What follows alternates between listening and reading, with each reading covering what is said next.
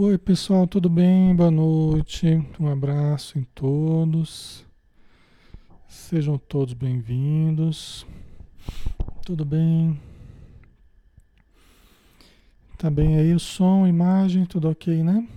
Tá sem a musiquinha hoje, acabei acabei aqui tendo que entrar mais rápido aqui. Tava meio estamos meio atrasado, né? Já 28, né? Mas vamos começar. Tá sem som? Acho que não, né? Acho que tá com som agora, né? Som ok, pessoal? Tá normal o som, né? Tá jóia. Então vamos lá, vamos fazer a nossa prece, sem mais delongas, né? Vamos então fechar os nossos olhos e vamos pedir toda a proteção que nós precisamos para iniciarmos o nosso estudo num clima de paz, num clima de harmonia de modo que possamos mobilizar os nossos melhores recursos mentais, emocionais, vibratórios, espirituais, de modo a conseguirmos a sintonia com os bons espíritos e as boas intuições, as boas inspirações, os bons alvitres que a espiritualidade nos traz, participando conosco desses estudos e nos induzindo ao bem. Senhor Jesus, nós pedimos o teu auxílio para todos os irmãos e irmãs que estão conosco, que estão todos os dias em busca do aperfeiçoamento, em busca do autoconhecimento, em busca do conhecimento espírita profundamente libertador, profundamente transformador das nossas realidades profundas. Então, que todos nós possamos ser bem-sucedidos na nossa jornada de autopercepção, de autoconhecimento e desenvolvermos uma prática a cada dia mais coerente, mais amorosa, mais lúcida, partindo dos teus exemplos, partindo do teu amor e canalizando esse amor para todas as pessoas que nos cercam. Pedimos em benefício dos irmãos que sofreram o a tragédia no, no Líbano, todos aqueles que estão neste momento padecendo as dores, as aflições, a angústia, que todos esses irmãos possam ser amparados, tanto aqueles que desencarnaram quanto aqueles que estão encarnados, próximos ou distantes do, dos fatos ocorridos, mas que a tua luz, que a tua mão generosa possa pousar sobre aquela região, sobre aqueles irmãos, nossos irmãos em humanidade, para que o ambiente possa ser trabalhado pela tua luz, pela tua misericórdia. E que possamos irradiar das nossas energias para todos aqueles que estão necessitando. Obrigado por tudo, Senhor, pelo ambiente de paz que nós estamos usufruindo neste momento e ser conosco mais uma vez. Que assim seja. Muito bem, vamos lá, né, pessoal? Vamos estudar. Boa noite a todos. Meu nome é Alexandre Xavier de Camargo e nós falamos aqui de Campina Grande, em nome da Sociedade Espírita Maria de Nazaré. Nós vamos dar continuidade ao livro Trilhas da Libertação, é o 25 encontro nosso desse livro, né? É um livro do Divaldo Pereira Franco, que é o médium, e o espírito, que é o espírito Manuel Filomeno de Miranda. Então vamos continuar. Nós estamos ainda no capítulo 4, né? Devemos terminar esse capítulo hoje. Reflexões e expectativas, né? Na verdade, nesse capítulo, né, ainda nós não chegamos na casa espírita, né? Nós não chegamos na casa espírita ainda. Eles estão, eles estão indo na direção da casa espírita, né? Conversando, né? Com o Carneiro de Campos, com o Fernando, aquele médium que vai ajudar também nesse processo de auxílio a essa casa espírita, tá? Então a gente ainda não chegou, né? Então vamos lá. É, e o Fernando, esse esse senhor, né, que havia sido médium na Terra, tal, e que está fazendo alguns questionamentos a respeito do movimento espírita, das pessoas em geral, no trato com o espiritismo hoje, né? Então ele estava falando por último, se vocês se recordam, deixa eu só ver uma coisa aqui. Ele estava falando por último a respeito do. Gente, ó, se ficar, ficar com eco aí, às vezes, é, às vezes fica com duas janelas abertas aí. Tem momentos que, eu, que eu acontece isso comigo também, tá? Às vezes eu entro num vídeo, eu tô com, em cima tem um outro. Ficam do, como se fossem dois vídeos abertos aí. Dá uma saidinha, dá uma olhada aí que eu acho que. Tá? Vê se, vê se parou o eco aí. Tá, o som tá ok, pessoal? Tá ok?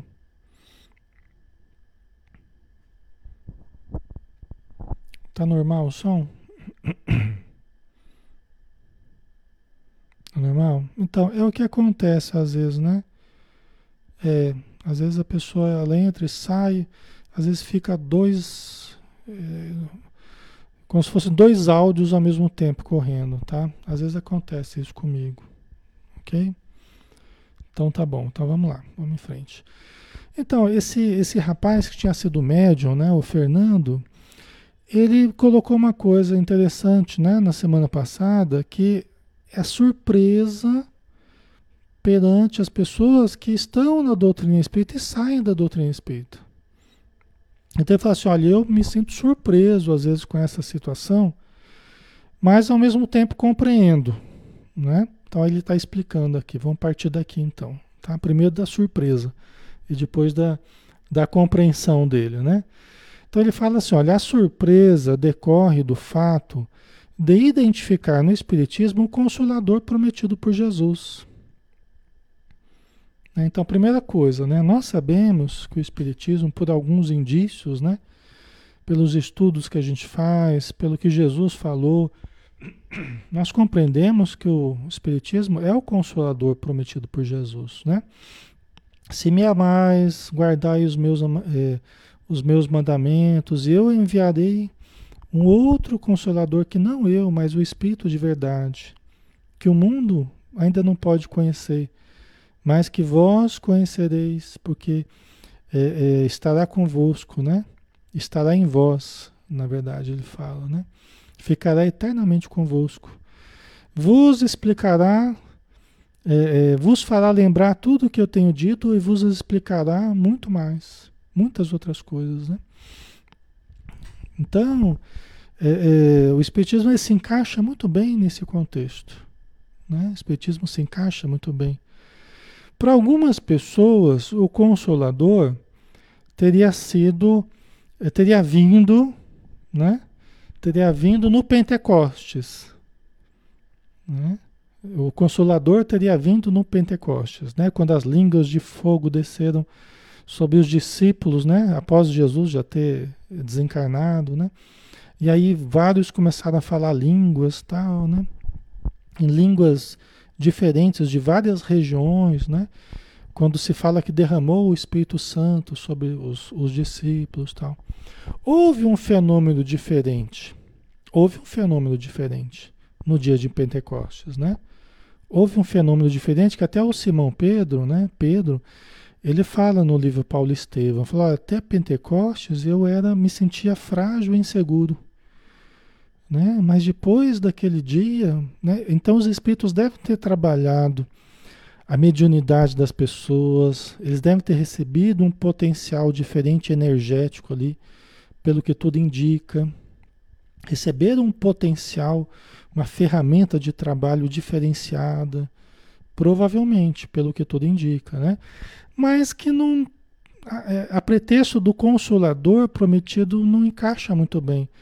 Porque bem pouco tempo antes eles não estavam preparados, eles não estavam. Né? Aí já, né, um pouco tempo depois, já estavam preparados para receber todo, né, toda a verdade. Que, então não, não, não tem muita lógica de ser do Pentecostes, né? Então se enquadra melhor nessa, nessa vinda do, do, do, do Espiritismo, né? Até porque o Espírito de verdade, né? Espírito de verdade, porque Jesus já havia falado do Espírito de verdade, né? É, ele se apresentou né, no, no início da, da, da, codificação, quando Allan Kardec estava conversando com os espíritos, fazendo as suas investigações, os seus questionamentos, o espírito de verdade se apresentou, né? E tudo indica que é Jesus, né? Então, e ficou muito característico, né, esse processo do espiritismo como sendo o consolador prometido, né? Então, quem vem a estudar isso, quem vem a compreender isso, realmente, a não ser se a pessoa não estudar, mas quem vem a compreender estudando, né? É assim, não, tem como você simplesmente desfazer isso da mente da pessoa, né? Porque fica tudo muito claro. Aqui eu estou passando meio, meio rapidamente nesse assunto, né? Então o Fernando fala assim: ó, a surpresa decorre do fato de identificar no Espiritismo o Consolador prometido por Jesus. Né? O Consolador que vem mesmo matar a morte. É o que o Espiritismo está fazendo. O Espiritismo matou a morte. Né? O Espiritismo vem demonstrar a imortalidade, vem comprovar a imortalidade, né? vem desenvolver o, o raciocínio, a lógica em torno da imortalidade. Né? E realmente consola, né? consola as pessoas que compreendem a continuidade da vida, a reencarnação, a lei de causa e efeito. Né?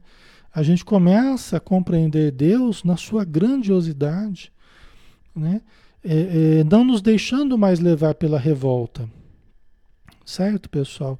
Então é um grande consolo mesmo a gente, a gente ter um, uma religião que nos permite isso, né? a gente conhecer mesmo a lei divina, é, mesmo através das dores, mesmo através das provações, a gente continuar acreditando em Deus, continuar confiando em Deus, sabendo que Ele é a justiça perfeita, né? É o amor absoluto, né? Certo? Então vamos lá. E aqui ele fala, ele fala também, né? A ciência né, o Espiritismo, o Consolador prometido por Jesus, a ciência que abarca o conhecimento sobre diversos matizes. Quer dizer, é uma religião que é uma religião, como a gente tem falado, né, que tem um tríplice aspecto. Né? É uma religião, é uma filosofia e uma ciência. Né? Então, é uma religião que tem a sua vertente na ciência e na, e na filosofia. Né? Quer dizer, não é uma religião cuja fé é, é, é cega, né? é uma fé raciocinada, é uma fé lógica, coerente, né? capaz de enfrentar todos os fatos aí de frente, né? todas as dificuldades de frente, certo, pessoal? Ok. Então, e o conhecimento da ciência espírita, ela, ela entra em várias né? Tem várias ramificações. E a gente pega o livro dos Espíritos, por exemplo. Né? O livro dos Espíritos. É... O livro dos Espíritos abarca ali todo o conhecimento da humanidade, né? Porque você, você tem fragmentos ali de tudo quanto é assunto. Mesmo sendo do século XIX, você vê ali possibilidades de você compreender a respeito de qualquer área, né? Mesmo que sejam conhecimentos não tão profundos quanto os, os especialistas da área, né? Mas você passa a ter uma visão sobre todos os assuntos praticamente, né? Ok? Aí continuando aqui, né? E a filosofia, quer dizer, é a ciência, né? E a filosofia esclarecedora, lógica, otimista, que propicia uma vivência ideal, seja sob o ponto de vista pessoal, ou pelo interrelacionamento social que proporciona, não havendo razão para que para que para quem a conhece desprezá-la. Então veja bem, são os espíritos falando a respeito do, da doutrina espírita, né? Então ele não o Fernando ele questiona, ele vê com surpresa a pessoa às vezes ser espírita, né, no momento e depois desprezar o espiritismo e mudar para outra religião, embora ele compreenda a possibilidade. Mas é uma surpresa. Né? Eu também me confesso surpreso às vezes. Eu, eu vi poucas vezes isso acontecer. eu vi poucas vezes isso acontecer. Né? É, dá para contar nos dedos e, e com poucos dedos. né? Mas quando eu vi acontecer, me surpreendeu. Né? Falei, puxa vida. Pessoa que estava estudando com a gente, que estava compreendendo a profundidade dos ensinos, participando de reunião mediúnica, né? presenciando um ambiente diferenciado da reunião mediúnica, comunicações dos espíritos amigos, né? o auxílio espiritual. Né? Quer dizer, então a gente tem uma certa dificuldade, às vezes, para entender mesmo como é que isso acontece. Né? né? A pessoa vê a luz, o entendimento, ela abrir o raciocínio para uma porção de coisas, e depois, o que, que faz com tudo isso que viu? E a gente fica só pensando, o que, que faz com tudo isso que, que compreendeu? Vai descompreender? né? Vocês entendem? Vai descompreender? Como é que a gente descompreende as coisas, né?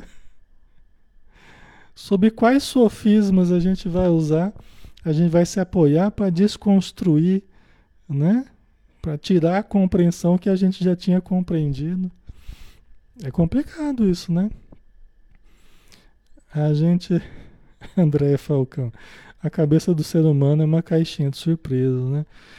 O que dá para entender é assim, na minha visão, né? Aqui não é o espírito falando, mas aqui sou eu. O que eu entendo é assim, é que às vezes a pessoa não chegou exatamente a compreender. É que a pessoa não chegou exatamente a compreender. Não chegou a estruturar o raciocínio, o entendimento para a real compreensão daquilo que estava estudando. É uma possibilidade, né? Porque depois que compreendeu, né, Maria Lígia, é complicado, né? É complicado, assim. Como é que você vai fazer com tudo aquilo que. Gente, não é só questionamentos espíritas, não são só perguntas e respostas do livro. São comprovações. Porque quem está na doutrina espírita sabe Quantas e quantas comprovações nós já tivemos da imortalidade, da reencarnação. A pessoa de boa vontade, a pessoa com, né, com uma vontade positiva, ela se depara com um caminhão de comprovações. Comprovação da mediunidade, da comunicação com os espíritos, da reencarnação, né? E por aí vai. Dos fenômenos espíritas, né? Não faltam comprovações. Então, quem se debruça a estudar de fato, né, se depara com um caminhão de comprovações. Como é que eu vou fazer depois com essas comprovações? Eu vou enfiar a cabeça no buraco e fingir que elas não existem? E fazer como todo mundo que não conhece fala, que fica falando sem saber, né? Às vezes a pessoa fala do espiritismo, ah, isso é mentira, isso é enganação, e a pessoa nunca presenciou nada, nunca estudou nada, não, só fala, né? A gente vai fazer igual essas pessoas? Né, que falam sem conhecimento de causa, é difícil, né? É muito difícil. Mas assim, né? Há essa possibilidade e, e, e às vezes a gente pode se deparar né, com, com isso, né? A Tânia, minha esposa, colocou, é o que penso também. Estava de corpo, mas não de fato compreendendo, né? Estava de corpo presente, né? Mas não estava exatamente entendendo a profundidade né, do, da doutrina espírita. Né? É, o Otacel colocou, houve uma pequena iniciação e não a continuidade. Né? É, a Socorro, acredito que ainda não tem condições de absorver todas as verdades da doutrina, né? ou não se sente nessa condição, né, Socorro? A Margarete já foi para o lado do, da responsabilidade, né? Dificuldade para assumir a responsabilidade dos próprios atos, que é o que o Fernando vai falar daqui a pouco aqui, né? É, Vilani, para mim, o Espiritismo é a luz e o caminho para compreendermos os porquês da vida. Então, é, então, é por aí, né? Então vamos lá, vamos mais um pouquinho, né? Então a possibilidade da gente questionar as coisas, né? Possibilidade. Às vezes entra uma fé que você não pode questionar nada. Às vezes você, você viu o espírito, você viu um vulto lá, você vai perguntar lá pro, pro religioso da, da outra religião. Não, isso aí você não, você não pode falar para ninguém não, hein? Isso aí você não, isso aí não foi nada, foi ilusão sua, tá? isso não aconteceu, né? E dentro do Espiritismo você pode vir perguntar, vai escutar respostas, entender o fenômeno mediúnico, né? É, é incrível, às vezes a gente se depara com pessoas que veem espíritos com uma facilidade tremenda. E, e, ainda assim a pessoa se recusa a acreditar, né? Às vezes a pessoa aceita mais facilmente o pensamento que ela está ficando desequilibrada mentalmente do que ela está realmente vendo alguma coisa mediunicamente, né? Então é interessante isso. Às vezes a pessoa aceita mais facilmente o pensamento de que está tá enlouquecendo, vamos dizer assim, do que né, é, dar o braço a torcer que realmente, ó, eu tenho que eu tenho que admitir porque o que eu estou percebendo, o que eu estou vendo, o que eu estou ouvindo, né, não pode ser ilusão de ótica, né, Maria José? Não é? Ô, Tassel, você está vendo coisa, vamos fazer uma novena, né? Aí tem vários recursos aí, né? Fazer uns exorcismos, fazer novena, né? Que a gente respeita, só que nós entendemos a, a realidade da coisa, né? A gente vive, eu vivo isso desde criança, né? Na casa espírita, desde 7, 8 anos de idade, né? Então, assim, eu né, tenho vivido esse tempo todo e visto de tudo, né? Na nossa casa espírita, nas outras também, que a gente vai às vezes. Então, a gente sabe como funciona a coisa, né? A Arlinda colocou: Para mim, o Espiritismo me ajudou muito, iluminou minha vida, preencheu meu coração e fez de mim uma outra, uma outra pessoa, né? Gratidão, exatamente, né? A Lia colocou: Muitos têm medo, acredita, mas não quer estudar o Espiritismo. Não consegue sair daquele âmbito ainda, né? De insegurança perante o novo, deixar o tradicional, né? O que, que a família vai falar, o que, que o marido vai falar, o que, que os filhos, não sei o quê, né? Fica com medo, né? Deixa que a insegurança fale mais alto. E muitas vezes acaba perdendo excelentes oportunidades de exercitar essa coragem, esse enfrentamento, né? desenvolver essa força, é, vida a trabalhar, vida a estudar, conhecer, trabalhar. Né? Então, né, muitas pessoas ficam naquele âmbito da insegurança. Ai, meu Deus, né, o que, que minha mãe meu pai vão falar, o que, que meus avós, o que, que a família vai pensar, da tradição da família. Né? Gente, na hora que o bicho pega, a família, né, a família não vai dar conta. na hora que a pessoa começa a incorporar em casa lá e, né, e não sabe o que está acontecendo, não é a família que vai resolver o problema, entendeu? Quantas e quantas vezes eu já vi isso. Então a família às vezes coloca obstáculo, mas depois na hora que o bicho pega, né, não é quem vai conseguir resolver o problema, entendeu? Muitas vezes vão querer resolver só na base do remédio, na base da internação, né? Então, então a gente tem que aproveitar a possibilidade que a gente tem, né? Aí o Fernando continuou, né? É, trabalhando o raciocínio dele, né? Lembrando que o Espiritismo impõe ao homem uma vida saudável, sem oferecer recursos para o escapismo insano. Então vamos dar uma paradinha aqui. É, esse impõe, né, pode dar a impressão que o Espiritismo é uma doutrina, uma religião, né, um pensamento que impõe as coisas para nós no sentido de nos proibir, nos controlar. Não, o Espiritismo não faz nada disso. Aqui é em outro sentido. Aqui, essa imposição é no sentido do despertamento da consciência, no sentido do despertamento da lógica, da compreensão das coisas, né? É nesse sentido. Porque na medida que eu começo a enxergar as coisas com maior clareza, na verdade, a minha consciência que impõe né? Não é o espiritismo, né? mas a minha consciência que passa a impor uma necessária mudança de atitude, não é? E na medida que eu passo a ver, antes eu não via, mas na medida que eu passo a enxergar, eu já não tenho mais o direito de continuar a errar do jeito que eu estava errando, inconscientemente, né? Antes era inconscientemente, mas agora eu já tenho consciência, né? Eu já passei a enxergar o que é o correto, o que é o saudável, né? Então, é nesse sentido que o Fernando fala, né? Quer dizer, então o Espiritismo demonstra para a gente como é uma vida saudável, né?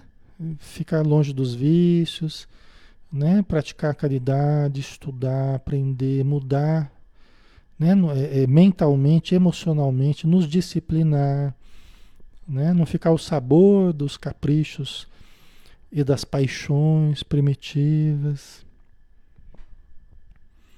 Não é, pessoal?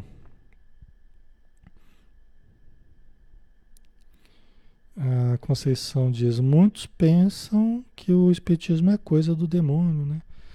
Exatamente, fica naquele âmbito mitológico, né? naquele âmbito é, é, é, ainda pouco racional, porque não compreendem exatamente o que é o Espiritismo, nunca estudaram, né?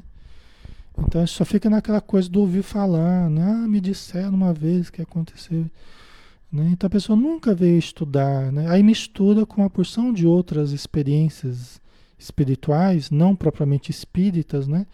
mas uma porção de outras correntes espirituais, faz uma mistureira danada né? e acha que tudo é espiritismo, né? Feitiço, trabalhos, não sei o que, não tem nada a ver com espiritismo, né? Ok. Né, pessoal? Faz sentido para vocês, né? Então, como diz o Fernando aqui, ó, sem oferecer recursos para o escapismo insano, que a gente é doido para a gente fugir, né? A gente escorrega para cá, escorrega para lá, quer usar pretexto, quer usar fugas psicológicas, bengalas, né? A gente é doido para fugir dos compromissos, principalmente o compromisso para conosco mesmo, para com a nossa consciência. Né? A gente quer aplicar um anestésico na consciência. Só que quando você enxergou, quando você teve a consciência desperta pelo conhecimento espírita, não dá para fazer isso da mesma forma, né? Não dá para a gente simplesmente usar esses escapismos, né? Aí o Fernando, né? Fernando disse que se encontra aí a causa que tem levado muitos confrades à deserção. Porque eles talvez prefiram uma religião que atribua menores responsabilidades aos seus profitentes. Né? Tá aí na, na visão dele, né? Na visão dele que é um espírito lúcido no plano espiritual, tal, né? OK? Que é justamente é, é, não ter tanta responsabilidade, tanta responsabilidade, né? E a gente poder viver, né? É, totalmente livre para nos lançarmos às nossas paixões sem que nada fique nos incomodando na nossa consciência, né? Puxa vida, né? Eu tô, tô baixando meu padrão, meu padrão vibratório, Estou abrindo brecha para sintonia com os, os espíritos obsessores, vampirizadores. Isso não vai ficar legal. Né? O espírito ele já pensa isso. Deixa eu melhorar o meu hábito aqui, deixa eu mudar isso. Né? Então isso é uma coisa constante na mente de quem estuda. Né? Deixa eu buscar o respeito ao meu corpo, o respeito à minha saúde. Meu corpo não é meu, né? foi dado de empréstimo vou ter que devolvê-lo à vida, né? que eu possa fazê-lo de forma digna. Né? Então, tem uma série de questionamentos né? que o Espiritismo faz com que a gente exercite. Né? É, a Silvia colocou: quando a pessoa vê, mas não acredita, por ser católico, né? ou qualquer outra denominação, né? e acha que está ficando louco, o que, o que a família pode fazer? Porque a psiquiatria prescreve remédios fortíssimos e as visões continuam. Né? É, Troca-se medicamentos e nada. Né? Os medicamentos eles têm a sua função para determinados casos, não para todos. Né? O medicamento pode ser muito útil. Eu falo isso de experiência própria, né, tratando as pessoas. Né? Então o remédio, o remédio pode ser muito útil, mesmo no caso que a pessoa tenha mediunidade, ela pode estar precisando emocionalmente de um amparo medicamentoso, tá? Mas não é todo mundo que precisa e também não deve substituir o exercício da mediunidade, não deve substituir o conhecimento que a pessoa precisa buscar, entendeu? Então, tem muita gente querendo usar o medicamento para tampar o buraco ali, né? Para não trabalhar com a mediunidade, para não buscar o conhecimento, né? Só para dar uma, uma, anestesiada, mesmo aplicar um anestésico na consciência. Né? Eu já tive pessoas que falaram isso para mim, Alexandre, eu eu venho com essa percepção, eu venho com mediunidade há muitos anos. Só que aí eu não quis mexer com isso, eu comecei a tomar remédio. Aí deu uma melhorada, deu uma equilibrada, só que aí ressurgiu isso de novo, até mais forte. E agora eu estou decidida realmente eu quero fazer esse percurso, eu quero compreender, eu quero ajudar, eu quero. Entendeu? Então, isso é uma coisa que, né? Que, que, é, que é melhor, né? Se for o caso. Tá? Certo.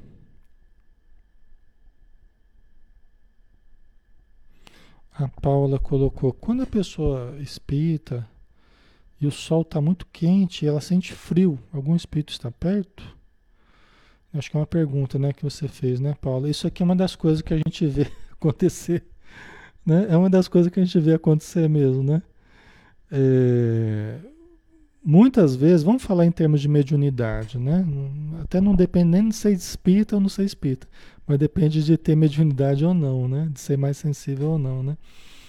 Mas é, muitas vezes acontece, né? Da pessoa tá um sol de rachar e a pessoa começa a sentir um frio, um frio realmente, né? De, de regelar mesmo, né? Um frio muito forte, que é totalmente incompatível com o clima.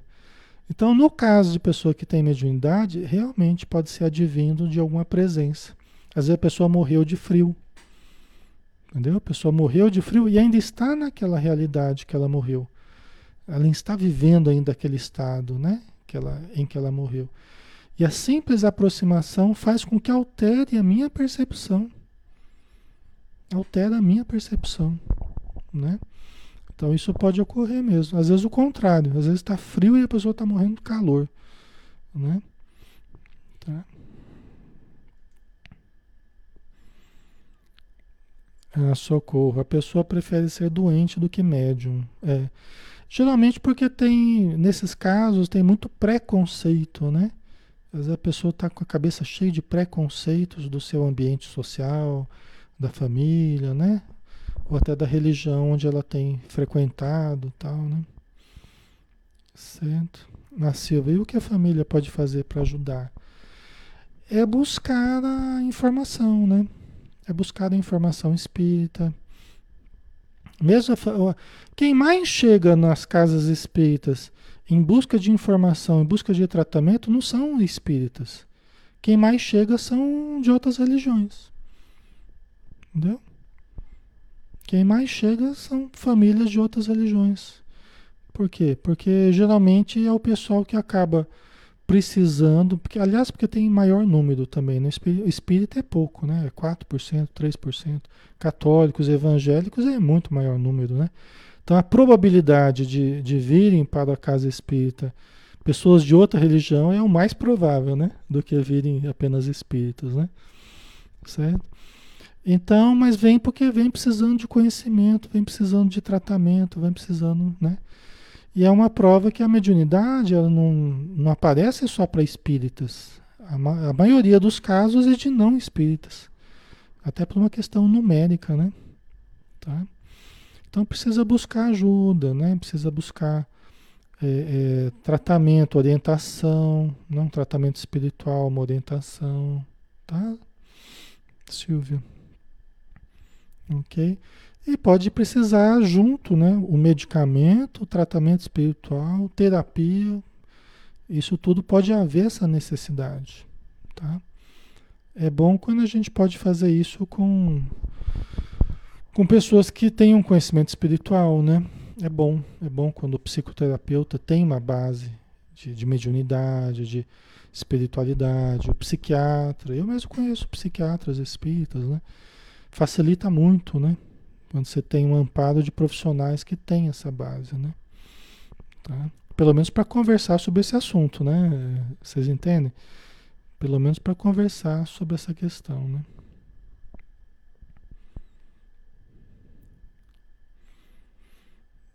A Fabiana deixando você poder me explicar qual a diferença entre espiritismo e candomblé? Porque muita gente das vezes quando a gente diz que é espírita, as pessoas não chamam de macumbeiro, né? Então, sobre candomblé, eu não tenho muito o que falar, porque eu realmente não tenho eh, conhecimentos tá? específicos assim. Veja bem, espiritismo, umbanda, candomblé, quimbanda e outros, né? São religiões, né? São cultos, são religiões é, espiritualistas, ou seja, baseia um pensamento de que há espírito, de que se comunica com o espírito, os espíritos interferem na nossa vida, né? Geralmente acredita em reencarnação e tal. Então, tem as suas semelhanças, né? Mas o espiritismo, o termo, ele foi dado, foi sugerido pelos próprios espíritos. O, espir, o termo espiritismo surgiu com o espiritismo, né? Com Allan Kardec, com os livros espíritas, né? Ok? Então, até falar que espiritismo é proibido na Bíblia, né? Nem tinha espiritismo, nem tinha, é, né? No Antigo Testamento falar que proibia espiritismo, por exemplo, não tem lógica, né? Porque não havia nem espiritismo, tá? Não havia nem o termo, nem a prática espírita, né? A, a, a religião e tudo mais, né? Então, é, é, o espiritismo, ele tem uma, uma origem, né? Ele tem uma história, ele tem um conjunto doutrinário que é diferente de outras religiões é, é, sincréticas, né? Misturou-se catolicismo com outras crenças, né? Afro-brasileiras, né? Entendeu? Então, são várias correntes que existem, mas que não são exatamente o espiritismo. A gente precisa falar, né? Muitas vezes o pessoal confunde, acha que tudo o que lida com o espírito é espiritismo, né? E não é. Espiritismo é é a religião que foi iniciada por Allan Kardec, né? Com o livro dos Espíritos, tal, né? Ok? Então, aí o pessoal fala assim, ah, então o espiritismo, né, de Kardec é o espiritismo de mesa branca. aí já faz mais mistura ainda, né? Porque não tem nada a ver esse negócio de mesa branca, mesa não branca, não tem nada a ver, né? Espiritismo não é o espiritismo, não tem mesa branca, mesa azul, não tem nada, né? Mas o pessoal, para diferença, vai, ah, eu sou do, eu sou do espiritismo mesa branca, eu sou do espiritismo de qualquer outro tipo lá. Não existe. Só tem um espiritismo, né? Tá? Mas o pessoal faz uma faz uma uma mistura danada, né, Fabiana? Tá? E outra, espiritismo não faz trabalhos, né? Faz trabalhos para nem para ajudar nem para prejudicar, né? Não faz oferendas, não tem nada disso. Aí o pessoal mistura, né? Tá? O espiritismo não tem. Com todo respeito, as religiões que fazem esses rituais, né, esses procedimentos, mas dentro do espiritismo não se faz isso. Tá? Não se usa fazer trabalhos para conseguir emprego, trabalho para arranjar marido, trabalho. Não, não tem nada disso. Aliás, isso é a preocupação dos espíritos primitivos, né? Mais infelizes, mais inferiores, né? Os bons espíritos, espíritos elevados, equilibrados, eles trabalham, eles nos ajudam para que nós melhoremos. Esse é o grande, a grande função da, do espiritismo, né? Para que a gente é, desenvolva o potencial que todos temos, todo ser humano tem, de amar, de compreender, de ajudar, de servir, né? Certo? A Fernanda colocou, não seria correto dizer kardecista? Eu tenho ressalvas e vejo muitos também dentro do espiritismo que têm ressalvas com esse termo. Né? Por quê? Porque quando você coloca espiritismo kardecista, você já está dizendo que tem espiritismo que não é kardecista. Entendeu? Você já está dando margem para dizer, ah, então sou, sou de outro espiritismo. Não. O espiritismo é de Kardec. Né? É, veja bem, o espiritismo não é de Kardec. Né? E, e, e é com Kardec também. Né? Um Kardec com André Luiz, com Bezerra de Menezes, com Joana de Anjos, tudo isso faz parte do que é o Espiritismo, né? Tem a obra da codificação e tem as obras demais que ajudaram a desenvolver a doutrina espírita, né? Mas quando a gente começa a tratar o espiritismo kardecista dessa forma, a gente está dizendo, né? A gente está dizendo, já está dando um dono para a doutrina, né? E não é esse o objetivo. O espiritismo é a religião dos espíritos. Né? O espiritismo, o próprio Kardec, ele chamou atenção para isso, né? Que o espiritismo tinha como uma grande característica ser impessoal. Ser impessoal. Ele não tinha um, não é que nem o Antigo Testamento que tem na figura de Moisés, o seu grande, né? Sua grande figura, né? É, é, o Espiritismo ele tem é, nos espíritos, né? Os seres mais importantes, né? Então o contato com os espíritos, né? O Espiritismo é a ciência que estuda a relação entre o plano material e o plano espiritual, né? Então nós temos por por dever estudar Kardec, né? Mas o Kardec não é o dono do Espiritismo. O Kardec não é a única coisa a ser estudada no Espiritismo, né? Tem muito mais coisa a ser estudada, tá? Ok, pessoal. O pessoal usa, né? Fala, ah, sou espírita kardecista, né? para se fazer entendido, né? Que eu sigo Kardec, eu gosto de Kardec e tal. Mas a bem da verdade, eu não gosto muito desse, dessa denominação e outros também eu vejo falar outros palestrantes também, né, que, que também não são muito afeitos, justamente por causa dessa, dessa questão, né? Ok. A Eliane colocou: o Espiritismo vem de Jesus, Cristo, junto aos espíritos desencarnados, os espíritos evoluídos, né? Exatamente. Né? O Espírito de verdade é Jesus com a sua pleia de, de espíritos amigos, né? Elevados que vieram trazer do conhecimento à face, face da Terra, né? Certo? Ok, pessoal. Então vamos mais um pouquinho, temos mais um tempinho, né? Eu, eu cheguei atrasado hoje, então um, um tempinho para descontar aí, tá? Miranda ouviu, né, o Fernando, né, e intimamente concordou com ele. O Espiritismo, pela sua simplicidade, preenche todas as condições propostas por Jesus a respeito do Consolador prometido. Né? Então, a simplicidade, né? o Espiritismo vem com os ensinos dos Espíritos, né? É, explicar. Né? Jesus, Jesus falou, ele vai relembrar tudo o que eu já disse e vai explicar muito mais. Né? O Espiritismo vem com os Espíritos explicando as parábolas de Jesus, explicando certos pontos. Né? O Evangelho segundo o Espiritismo faz isso né? com muita propriedade, explicando muitos trechos né? de Jesus que de outro modo seriam incompreensíveis. Né? Certo? Ok. Ao mesmo tempo, né, continuou Miranda, né? Ao mesmo tempo que se fundamenta em uma filosofia de excelente qualidade, cujos postulados têm suas raízes no idealismo de Sócrates e Platão, né? porque os dois filósofos gregos, né, importantíssimos né, dentro do, do estudo da filosofia, importantíssimos para a humanidade. A gente vê muita coisa que Jesus falou, muita coisa que Jesus depois no seu no seu, na sua missão importantíssima, colocou muitas coisas, muitos conceitos a gente já via em Sócrates e Platão já algumas sementes ali, alguns conceitos ali, entendeu? Né? Então, assim, é por isso que ele está falando, né? se fundamenta é, em uma filosofia de excelente qualidade, cujos postulados têm suas raízes no idealismo de Sócrates e Platão sem entrar em choque com o pensamento oriental antigo, do qual se derivam o brahmanismo, o budismo, o taoísmo, né, que, são, que são vertentes é, de pensamento oriental muito antigos, né? 5 mil anos, 4 mil anos atrás, né? E não entra em choque com esses pensamentos. Pelo contrário, né? Pelo contrário, se fundem.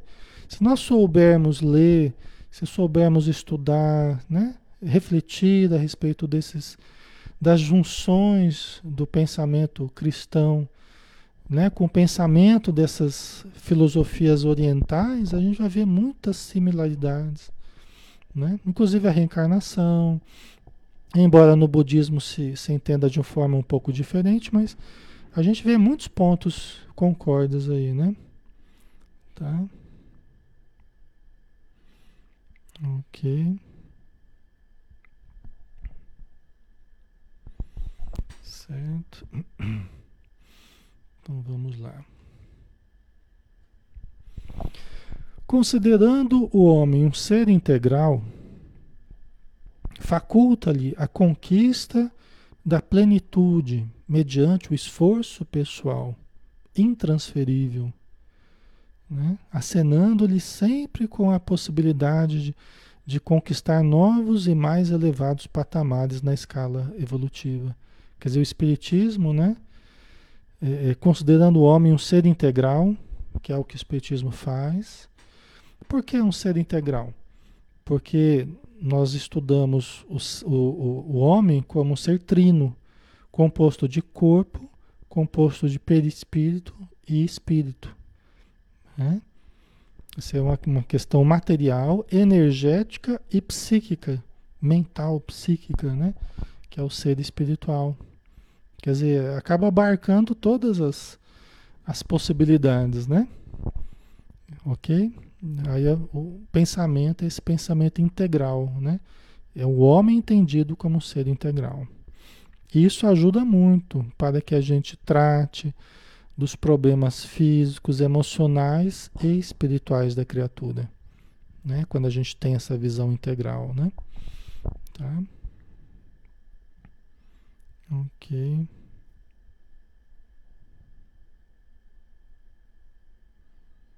Certo. Vamos lá. E também uma coisa muito interessante, né? Já que o, o, o Miranda acrescentou aqui, né? Então o Espiritismo vê o, o homem como um ser integral, não apenas como ser material, né? Mas um ser integral, né? Corpo, energia e, e pensamento, né? é, e que deve, deve investir o seu esforço né, para mais elevar, para mais conquistas no campo da escala evolutiva. Isso é uma coisa muito interessante no Espiritismo. Por quê? Porque entendendo a pessoa como um, um ser que está em trânsito na matéria, e que vai ter experiências espirituais e voltar a ter experiências na matéria, essa experiência material não é única. Então, eu posso pensar no meu futuro evolutivo. Já pensou eu pensar assim, puxa vida, né? Tá, eu vou tentar me melhorar nessa vida, vou tentar conquistar algumas coisas, tal, mas eu vou morrer. Eu vou morrer vai, vou desaparecer. né? Então, fica um negócio meio vazio, né? Meio chato, né? Não tem continuidade. No pensamento espírita, não. Você sabe que tudo, absolutamente tudo, o que você conquistar de bom, você vai poder levar com você para a vida eterna, para a vida imortal, para o futuro. Né? E aqui eu estou falando de de conquistas intelectuais, morais, né?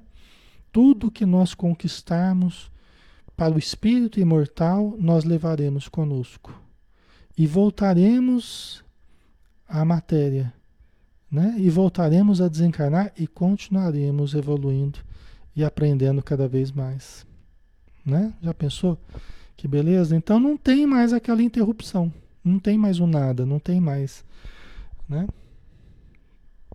Ok.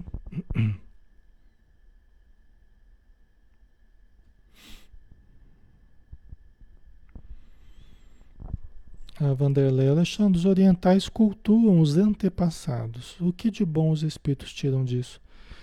Veja bem, é, depende, da, depende de qual vertente, né, é, Vanderlei, a gente for falar, né? Tá? Porque tem vertentes que enxergam um pouco mais a transcendência, né? É, como uma continuidade. outras menos, né? Então, muitas vezes, cultuar os antepassados. Eu posso cultuar os antepassados é, como respeito àqueles que já viveram antes de mim. Eu posso cultuar os antepassados, entendendo que os antepassados estão ao meu redor. Olha a diferença que é, né? Você entende? Então você tem várias vertentes no orientalismo, como aqui a gente colocou algumas, né? Mas você tem várias vertentes. Então depende de, de qual a gente está falando, entendeu? Né? O respeitar, o amar, né? sempre é uma coisa boa, né? Só que para algumas delas você precisa ampliar um pouco para entender que os antepassados podem ser, podemos ser nós mesmos, né? Eu posso ter sido o meu antepassado que reencarnou, o meu bisavô que reencarnou, né? Então o espiritismo, com o conceito da reencarnação, ele traz um complemento importante aí. Entendeu? O budismo já vai dizer que nós podemos reencarnar numa formiga, ou que um parente nosso pode reencarnar numa formiga, numa, né? Quer dizer, já é um conceito diferente do conceito espírita, né? Que nós não regredimos, né? Onde nós vamos reencarnar, nós não regredimos na, na expressão da forma, né? Voltando aos animais. Então depende da, depende da, de qual filosofia nós estamos falando, né? Não é? Tá? E aqui eu também não tenho conhecimentos profundos não dessas filosofias, tá, pessoal? Eu não posso falar muito não, porque é mais de ouvir uma ou outra de vez em quando, né? Ler uma coisinha aqui, uma coisinha ali, mas eu não sou, até porque eu foquei minha vida na vivência, na prática, na teoria espírita, né? Então os conhecimentos que eu tenho de outras são conhecimentos mais limitados, tá? A gente tem que ser honesto, né? a respeito disso, para não sair falando besteira também, né? Tá? Ok. É, deixa eu ver aqui. Então a gente tem essa possibilidade de evoluir, né? Isso é muito importante, tá? Só que não é só os espíritas que evoluem, todo mundo evolui, né? Só que o espírita ele tem a consciência disso. E por isso ele já toma alguns cuidados adicionais, porque ele sabe que tudo que ele fizer vai contar não apenas para essa vida, mas vai contar para as próximas também. Então o espírita tem a lei de causa e efeito, né? Que ele entende que para cada ação ou para as ações que a gente tem, a gente tem reações importantes que vêm de retorno para a gente, né? Ok? Isso é, é bem importante, né? Na doutrina espírita. Ok. Deixa eu ver se. É, tem mais um trecho aqui até terminar o capítulo, né? Nós temos mais um mais um trechinho aqui. Vocês devem estar cansados já, né? Ou não? Dá mais uns 10 minutinhos?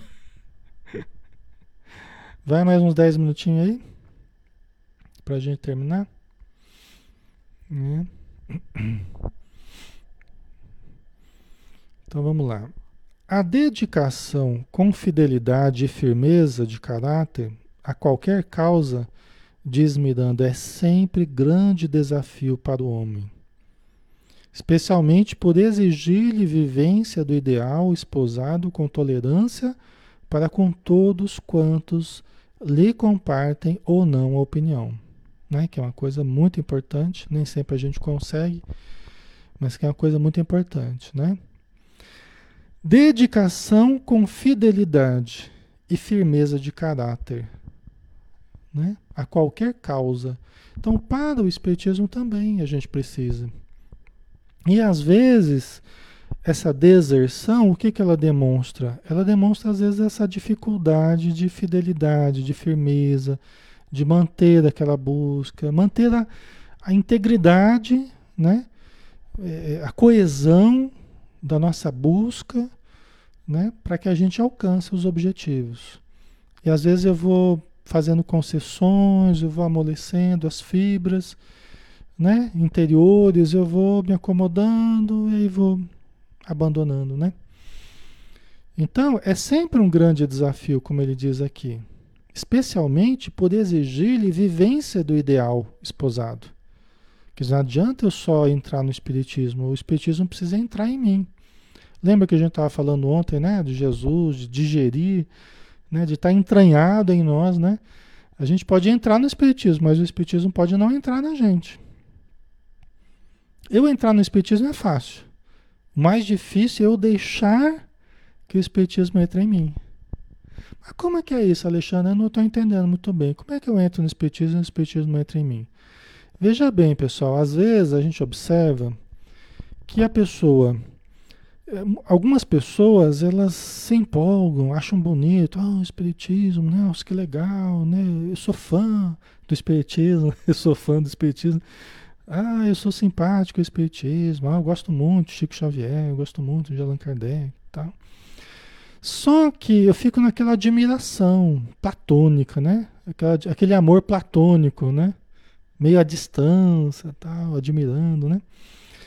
Só que quando eu começo a ter contato com os conceitos, e os conceitos que eu vou ouvindo, muitas vezes não vão agradando o meu ouvido, por quê? Porque eu achava que o Espiritismo é assim, era assado, que era a confirmação de tudo que eu queria. Eu achava né, que o Espiritismo seria a confirmação do meu modo de viver, do meu modo de pensar, do meu modo de querer, do meu modo de agir. Então eu adorava o Espiritismo porque eu achava que era a confirmação de tudo que eu queria. Aí eu começo a ver que, opa, não é bem assim. Aí começa a surgir um conceito aqui, um conceito ali, diferente do que eu queria, diferente do que eu gostaria, exigindo mudança para que eu me adeque ao conceito novo. Aí, eu, aí, o bicho, aí o bicho começa a pegar. Entendeu? Aí eu que gostava tanto do espiritismo, que admirava tanto, aí eu já começo, opa, né? Pô, então vou ter que tomar cuidado com o pensamento, vou ter que tomar cuidado com os hábitos, né? Então eu, achava que virando espírita eu não ia mais ter sofrimento na vida, não ia mais ter dor. Os espíritos iam tirar tudo quanto é dificuldade do meu caminho, iam resolver os meus problemas. Era só me entregar ao espiritismo que os espíritos iam fazer tudo. Barba, cabelo e bigode. Como diz, né? Os espíritos iam resolver tudo. E aí eu começo a ver que não é bem assim. Né? O espiritismo nos ajuda muito, muito, muito, muito. Só que aí tem a contraparte, né? As renúncias que a gente precisa, as mudanças, os a, as montanhas que a gente precisa deslocar dentro da gente. As montanhas são as maiores dentro da gente. Aquilo que Jesus falou, né? Se tiver um, um, uma fé, a fé do tamanho de um grão de mostarda, você vai dizer para esse monte, desloca daqui para ali. As maiores montanhas estão dentro da gente. As renúncias, que ninguém bate palma, ninguém fica sabendo. Né? As mudanças dentro de nós. Tá? Aí quando começa a pegar nisso aí, pessoal, alguns começam a se desencantar, né? Porque ó, é sempre grande desafio para o homem, especialmente por ele exigir-lhe vivência do ideal esposado, com tolerância para com todos quantos lhe compartem ou não opinião. Né? Quer dizer, eu preciso ir adequando a minha vida ah, é? É assim? Então é assim que funciona? Poxa vida, então agora eu não posso mais agir como eu agia, né? Então eu preciso agir da forma correta, né? Só que aí eu preciso ter boa vontade, humildade, né? Tem pessoas que querem ajustar o espiritismo à sua vida, não ajustar a sua vida ao espiritismo. Eu quero o espiritismo modelo tipo de bolso, né? Aquele que se ajusta muito bem ao meu bolso eu quero colocar o Espiritismo num espaçozinho na minha vida para ficar lá no cantinho, quando eu precisar eu uso. né? Não é assim? O Espiritismo é, versão de bolso, né? Você usa quando você precisa, quando você quer, sem nenhum outro grande comprometimento, né? não é assim? Só que verdadeiramente não é por aí, né? Verdadeiramente não. A gente, para ser espírita, realmente nós precisamos estar sempre dispostos, sempre né, predispostos a ajudar, predispostos a compreender, a se sacrificar de algum modo, a perdoar, né? Não é fácil, né? Não é impossível, né? Não estou querendo dizer aqui que é impossível, mas que exige um pouco mais da gente, né? Não é só um utilitarismo, né? A gente usar o espiritismo, né? A gente, a gente pode aprender a servir a causa espírita, né? Isso é muito importante, tá? E aí, para a gente terminar, acho que aqui já termina. Ah, não, tem mais dois aqui. Ir rapidinho. Talvez por isso é que os mentores espirituais revelam grande preocupação com os companheiros encarnados, portadores de responsabilidades na área espírita. Estão vendo?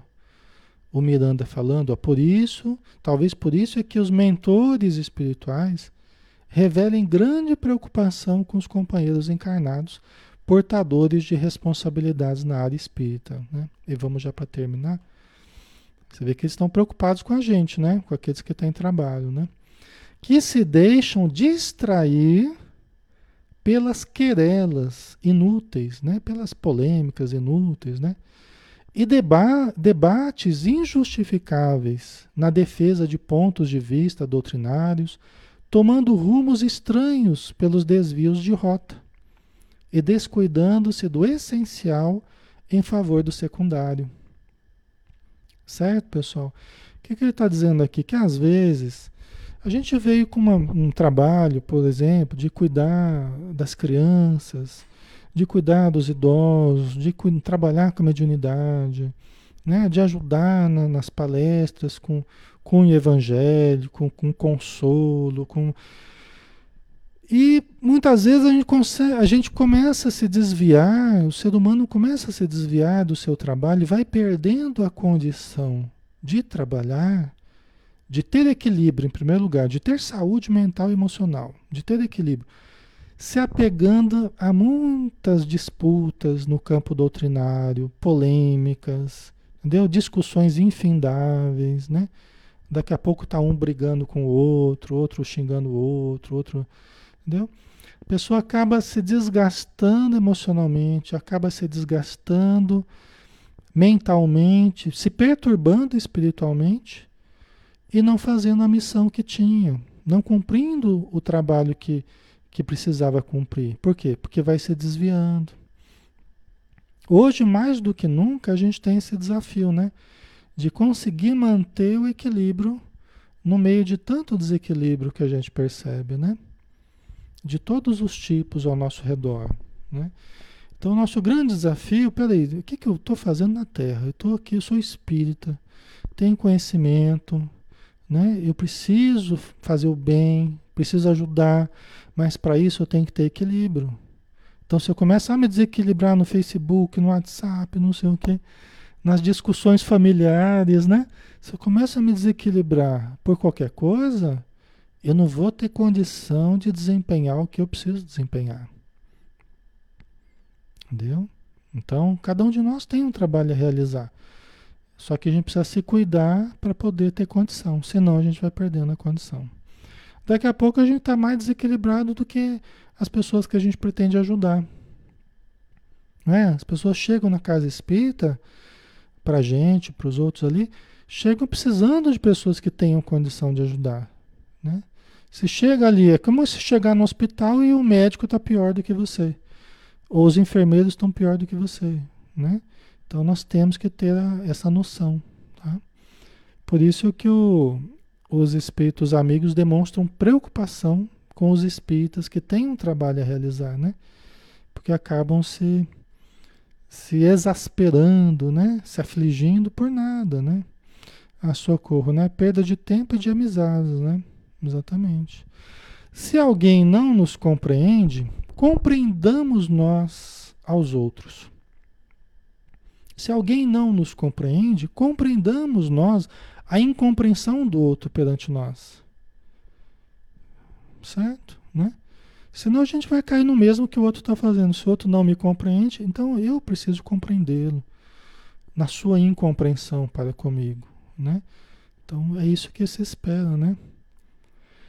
Ok, pessoal. Então finalizamos por hoje, né? É que já estava no finalzinho do capítulo, né? Vamos, né, para estender de novo semana que vem, a gente já finaliza aqui, tá? Vamos então fazer a nossa prece final, né? Agradecer novamente a oportunidade do exercício da fraternidade, com o objetivo único de nós despertarmos o que há de melhor em nós, através de reflexões positivas, otimistas, que nos venham a gerar mais lucidez, mais clareza para todos nós, porque todos necessitamos, Senhor.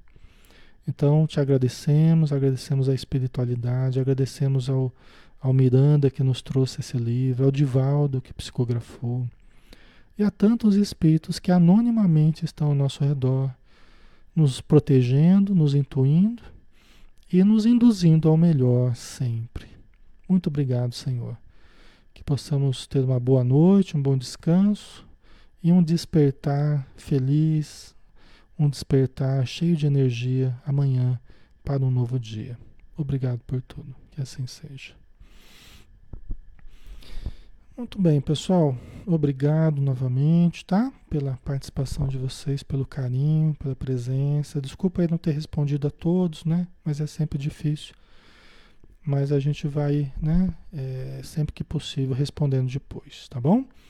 Um abraço, pessoal. Fiquem com Deus. E até amanhã, né? Amanhã a gente tem o Paulo Estevam, hein? A história tá bonita, não percam. Às 20 horas, amanhã tem o Paulo Estevam. Amanhã o Paulo, Paulo o, o Saulo de Tarso está indo para o deserto, né? Vai encontrar o Gamaliel lá amanhã, tá bom? Um abraço, pessoal.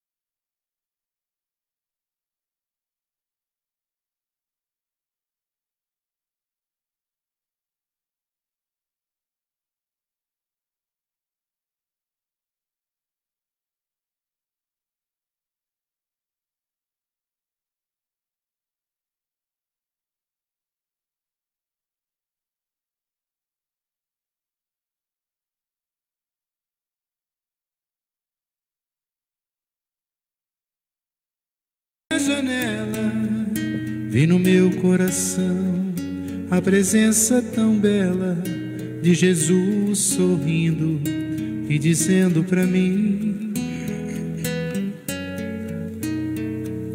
Vem, deposita em minhas mãos todos os seus problemas, levante esse olhar, não chore, não tema, não perca essa fé que você tem em mim.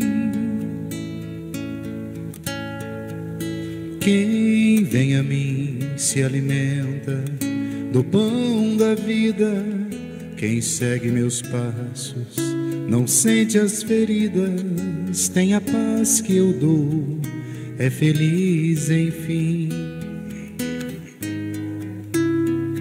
Senhor, perdoai meus pecados me aceite ao seu lado, me deixe tocar esse manto sagrado e a graça que eu peço terei na sua luz. Senhor, quem sou eu para que entreis em minha morada, mas um fio da sua luz numa telha quebrada ilumina uma vida para sempre, Jesus. Senhor, consolai os que choram, curai os que sofrem, nas ruas, nos guetos, nos becos escuros, na chuva, no frio, sem teto e sem pão. Piedade daqueles que pensam que a felicidade é riqueza, o poder. Ser feliz na verdade é quem tem Jesus dentro do coração. Jesus Salvador, Jesus Salvador, Jesus Salvador, sempre Jesus.